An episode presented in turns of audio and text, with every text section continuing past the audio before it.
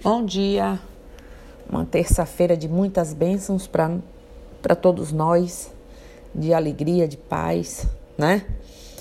Então vamos hoje ao que me trouxe aqui. Bem, falar sobre um banda, ser, sobre ser um bandista, né? É, a gente está cansado de das pessoas acharem que a gente vive com um, um, pensamento, com uma energia, com uma vida que está distante de ser aquilo que a Umbanda prega. Então, bora falar um pouquinho sobre as perguntas que o povo, mais principalmente aquelas pessoas desavisadas, né? E que assim não tem um pouco de respeito. É... Você quer uma amarração um bandista não traz seu amor de volta em três dias, nem em dia nenhum. O endereço que você pegou para uma casa umbandista para essa finalidade foi errado. Você leu no poste errado. Primeiro que a gente nem está no poste, né? A Umbanda que prega caridade prega também o amor próprio. E quem se ama, quem tem amor próprio, quem se compreende não facilita e não torna sua alegria refém e dependente de ninguém. Se você precisa recorrer a esse tipo de serviço, tenha certeza que não é na Umbanda com um bandista que você fará seu trabalho. Mas reflita também sobre a sua liberdade, sobre a liberdade da outra pessoa não se faz para com ninguém aquilo que não gostaríamos que fizessem com a gente. O princípio é básico. Veja se você quer realmente viver com alguém que só está com você porque foi feito um trabalho de amarração e não porque a pessoa te ama de verdade.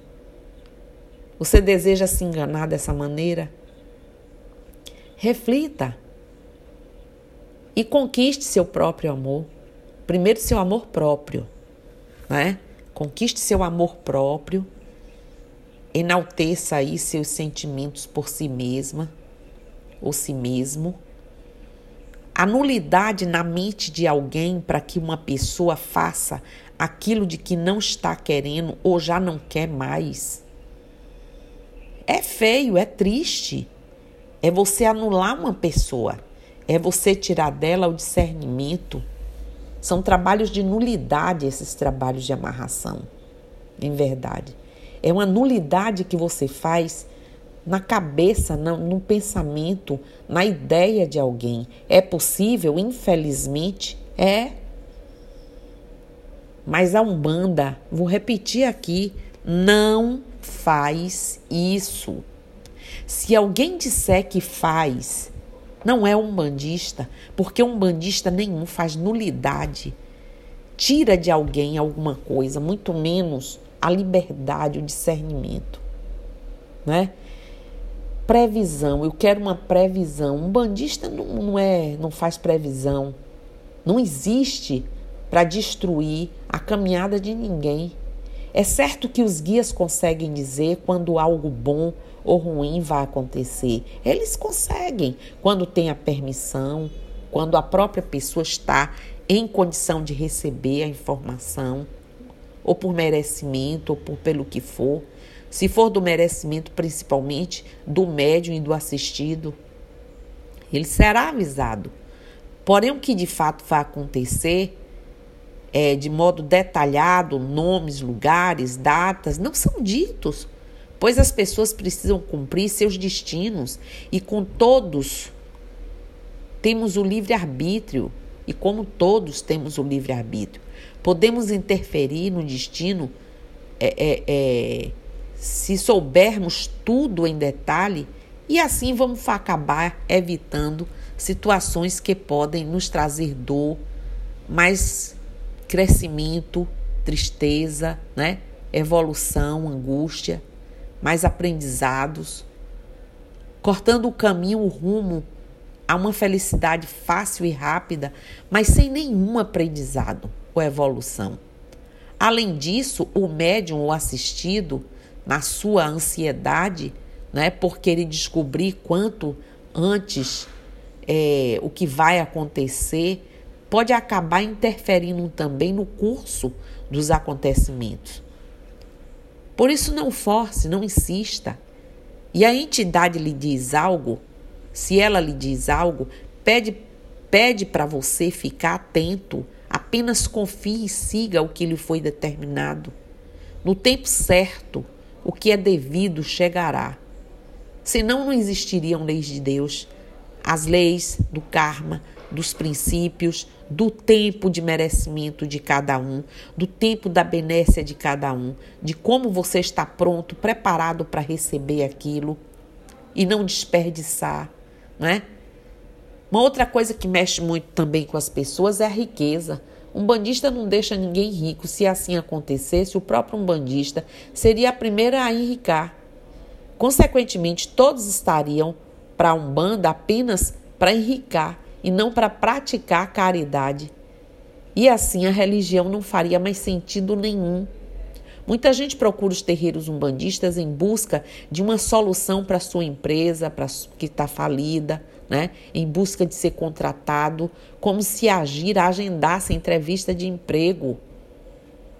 O que as entidades fazem é conversar, orientar os assistidos que saiam da inércia que corram atrás dos seus objetivos, sejam equilibrados, fortalecidos e que, por maior que seja a demora ou a procura por um emprego, no tempo certo chegará. Se existe realmente algum empecilho, algum desmando, alguma coisa que pode ser tratada aquela pessoa, primeiro nós vamos tratar o indivíduo, trazendo seu equilíbrio, seu, sua força sua carga de vontade, seu foco em pensamentos positivos. Lembra que falamos aí nos podcasts? Pensamento positivo, uma vida arejada com bons pensamentos, bons fluidos, uma pessoa com uma cabeça pronta e preparada para ajudar, aberta para a vida, por todos, para si mesmo, inclusive. Se houver algum trabalho, alguma coisa que impeça, a gente vai retirar aquela negatividade. Mas você precisa compreender que a sua vida será construída por você.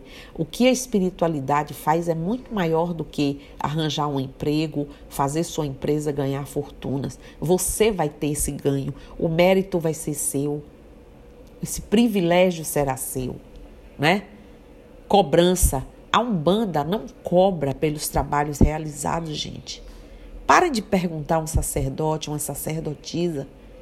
Isso chega e entristece a gente.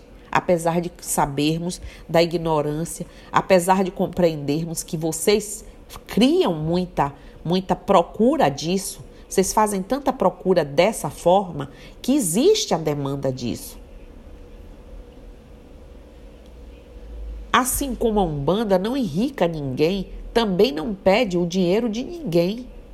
Pense comigo, uma pessoa chega a um terreiro, pede para conversar com o guia-chefe da casa ou algum guia, fala de seus problemas. O guia-chefe pede para a pessoa providenciar velas, algumas ervas e trazer tudo na próxima semana, pois receberá uma limpeza astral feita pelo guia. Se a pessoa estava doente e se curou, e se tinha angústia ou passou, quem realizou o trabalho? A entidade.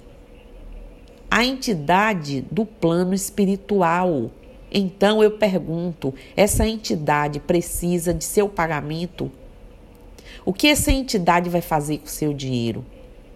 Absolutamente nada. Ela vai te orientar, mudar sua postura, a sua tela mental, a sua maneira de pensar, de parar de barganhar, de querer que tudo seja comprado. Absolutamente nada, pois o dinheiro é algo terreno da nossa realidade aqui na Terra, do ser humano, da nossa sociedade. Por isso não faz sentido cobrar, não faz sentido alguém dizer que a entidade cobra o valor tal para um trabalho. Todas as entidades nos terreiros de Umbanda o fazem em busca de evolução É possível evoluir na terra e no plano espiritual. Praticar a caridade é uma das formas que a, as entidades de Umbanda encontram de buscar suas evoluções no astral.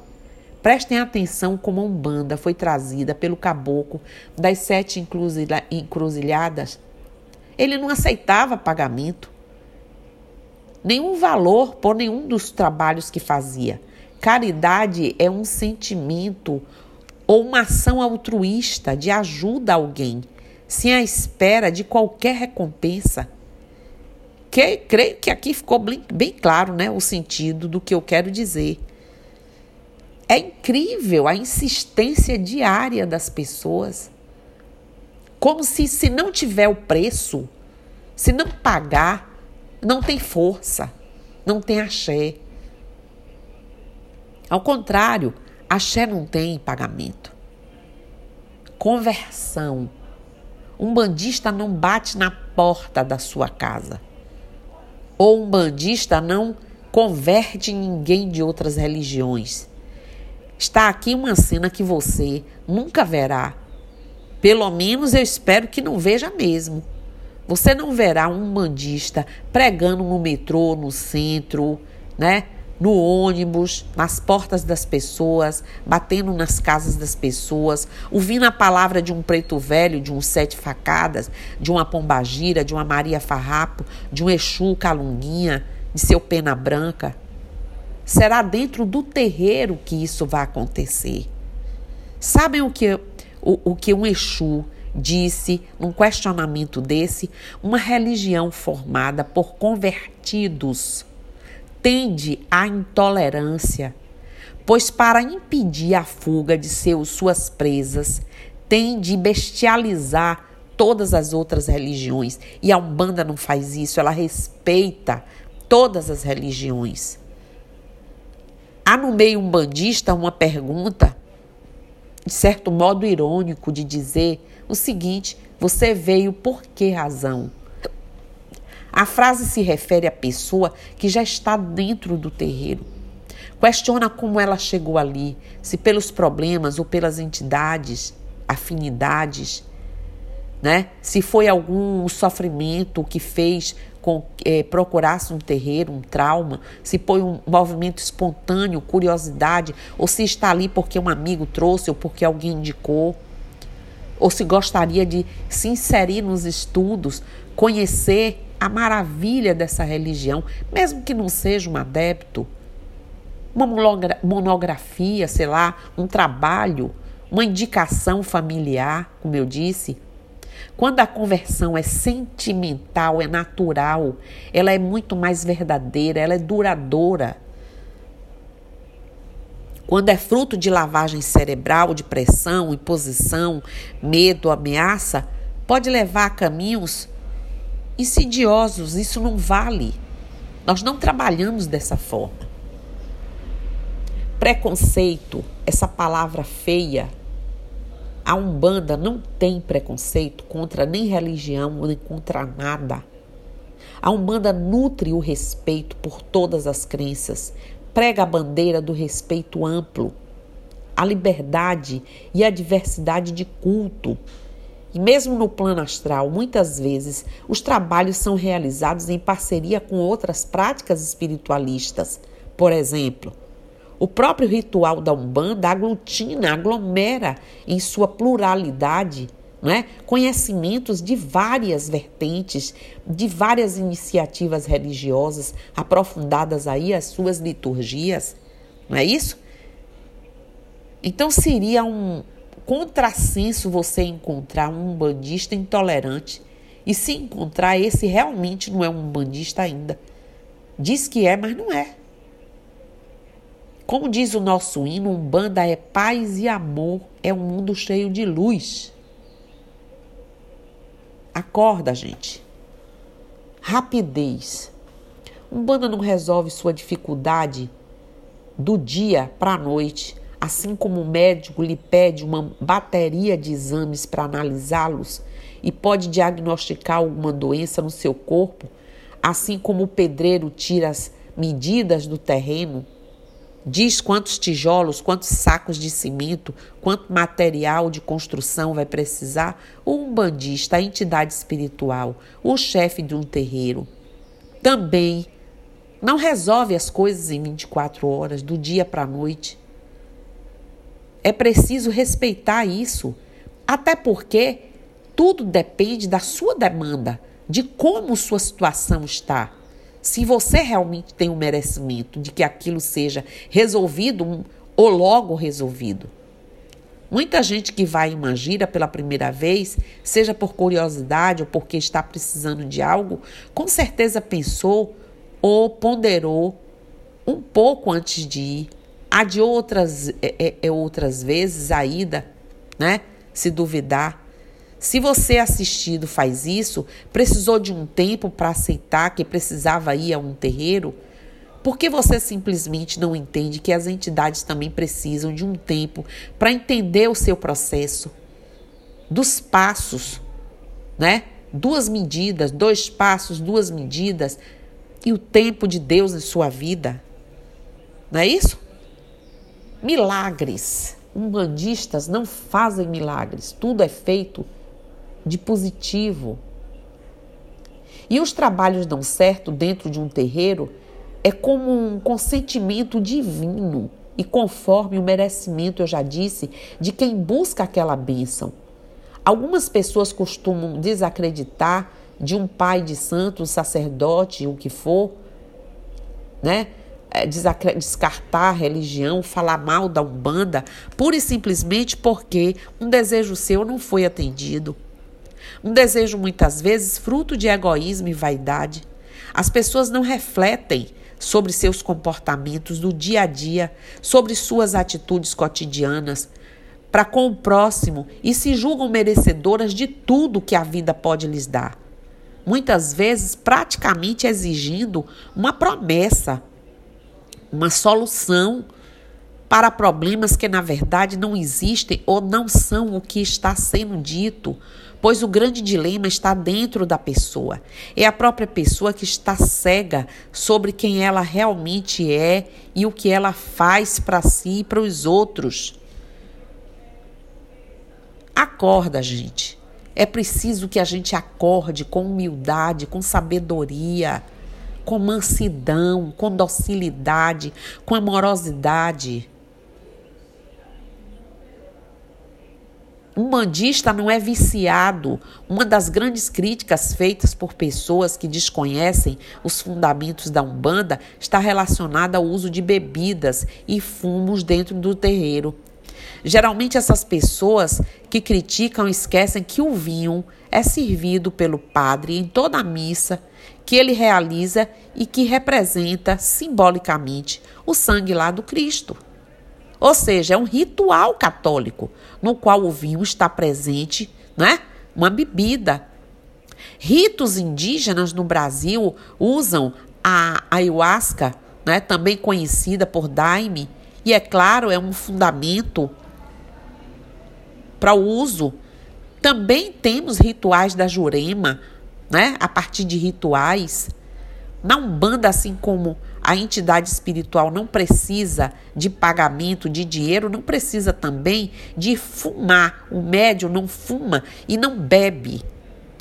Porém, nós usamos a magia que contém na simbologia né, e no efeito de cada um desses elementos. São elementos que trazem volatilidade, no caso das bebidas alcoólicas, né?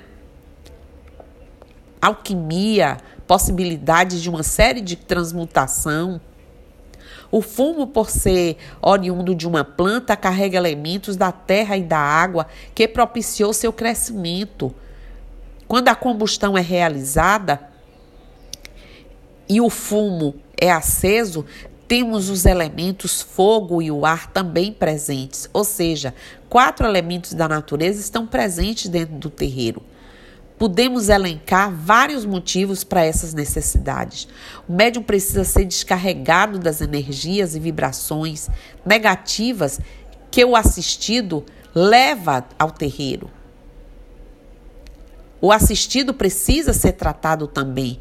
Por isso, quando você vê uma entidade baforar, mesmo que seja é, é, ali simbolicamente ao redor do seu corpo, na realidade em torno da sua áurea, né, de seu campo energético, não é que não é visível aos olhos humanos, ele está retirando uma carga de energia negativa. Desta maneira, a entidade consegue quebrar energias né, ali presentes afastar espíritos obsessores, desfazendo esses campos, livrar o terreiro e os presentes dos miasmas das larvas, larvas astrais que consomem é, é, que consomem ali, né? A energia vital, deixando o nosso corpo propenso a doenças e a uma série de coisas. O marafo, que é uma, a bebida é costumeiramente chamada na Umbanda, né, possui uma atitude similar. Devido a seu alto poder de combustão, é tido como fogo líquido. E só aqui já podemos é, nova, é, novamente, é, como é o nome? Moldar para vocês a importância desses elementos sem que as pessoas façam ingestas, nem tenham a ignorância da negatividade, pelo contrário, é positivo. Há todo um conhecimento acima e acerca disso para serem usados, né? Em resumo, as entidades não precisam da bebida ou do fumo, porém elas usam como já foi dito várias vezes, elas usam para efeitos magísticos, né? manipulação de energia que auxiliam nos trabalhos feitos dentro dos terreiros, principalmente de descarga energética muito grande. Óbvio que os excessos devem ser combatidos e que é, o estudo né, das ervas e dos fundamentos das bebidas é necessário Alguns ainda precisam compreender que o médium não precisa beber, não fumar, mas ter o elemento e as entidades fazerem ali seu movimento magístico. Além disso, usamos também café, água, são bebidas não alcoólicas que, tam, que também são usadas dentro, né, para energias serem manipuladas. Certo? Macumba. O povo nos chama de macumbeiro. Um bandista não joga macumba em ninguém. Se você precisar pensar e souber que macumba é um instrumento percussivo que provavelmente deu origem ao torpedo que as bandas de axé e pagode costumam usar, você vai saber que o umbandista não joga uma macumba, até porque seria machucar uma pessoa, né? Porque é um instrumento. Quem toca esse instrumento é chamado de macumbeiro. Possivelmente esse instrumento pode ter sido usado dentro de terreiros, possivelmente não foi. Nos primórdios aí dos cultos umbandistas e as pessoas presentes talvez é, considerassem ou chamassem todos os praticantes do culto, né, os macumbeiros, para fazerem o toque das macumbas. Por falta de informação, isso se diluiu de forma pejorativa, negativa. Então, assim que o nome é, deve ter pego, só que o passar do tempo lhe foi dado um tom pejorativo. Não é isso? A gente não pratica matança. Eu não vou nem entrar nos detalhes, porque todo mundo sabe disso. Umbanda não pratica matança. Há vertentes diversas na Umbanda, mas um bandista não pratica matança. Há momentos na vida nos quais as coisas vão de mal a pior. E quando tudo dá tão errado de forma tão precisa que surge um pensamento quase certeiro na mente das pessoas. Há trabalhos feitos contra mim, me causando todo esse mal. Surge então a urgência de uma necessidade de desfazer esses trabalhos de magia, desmagiar isso. E a consciência organizante adoecida, com sua inteligência né, adensada aí em meio a tantos fardos e cargas né, a carregar, busca incessantemente por um descarrego completo para recuperar a sua saúde energética. Mas isso tem que ser feito de forma equilibrada.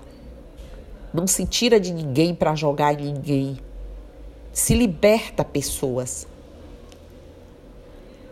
A primeira definição é que não existe magia negra ou qualquer outro tipo. Existe magia. E é só, é magia. É, é uma é parte é, é, é arte milenar de atrair que se deu esse nome, né? Concentrar e direcionar energias para fins é, materiais ou propósitos de prejudicar alguém se chamava dessa forma. Sempre que verificamos pessoas é, de magia é, é, é, bem realizados, percebemos que a aplicação é sempre no sentido da polaridade negativa, saindo da pura energia e condensado para atingir uma matéria. Seja nos casos de vonduns, né? Projetando doenças e sofrimentos nos, em cópias etéricas ou mesmo atingindo os, os, as pessoas. A magia branca é o oposto, quando há o sentido de utilizar os adensados energéticos quase materiais, né, desfazendo-os pelo sentido da polaridade positiva das energias, um sentido ascendente casos que ilustram o desfazimento ou desmagiamento é, de adensados que carregam as pessoas, né, amarram né, os amantes, iludem né, os fascinados por algo. Se há desmaterialização, há a prática de energias de polaridades positivas, sem dúvida, sem prejudicar as pessoas. E por qual razão só existe a magia? Não é isso? Pois as habilidades e exigências para se utilizarem as polaridades são únicas. Não se pode conhecer, dominar e estudar somente uma das vertentes da magia para se produzir os resultados que se precisa. É necessário entender que energias são o que são. Não possuem moral, apenas ética. Energia não tem moral. Fazem o que fazem.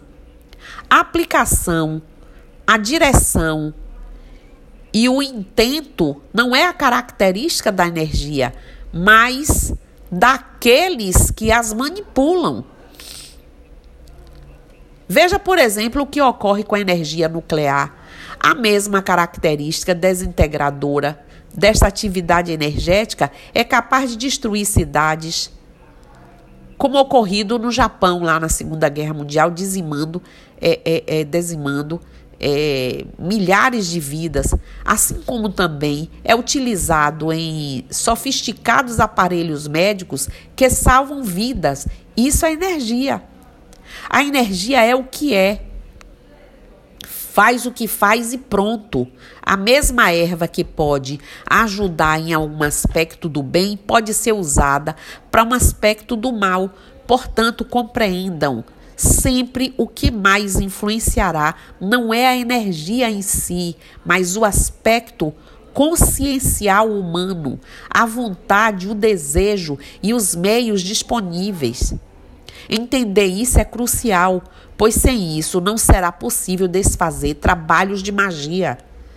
O que ainda possa acrescentar é, entendam, não se faz, desfaz magia com rituais ou simpatias aprendidas em revistas populares, em Google. Os processos de fazer e desfazer magia são extremamente de conhecimentos muito amplos. O que não significa que não são fáceis. Coisas mirabolantes, utensílios, isso e aquilo, podem ser usados, mas se você não tiver a prega magística, se você não tiver o símbolo, a codificação, o conhecimento, entendeu? Não adianta.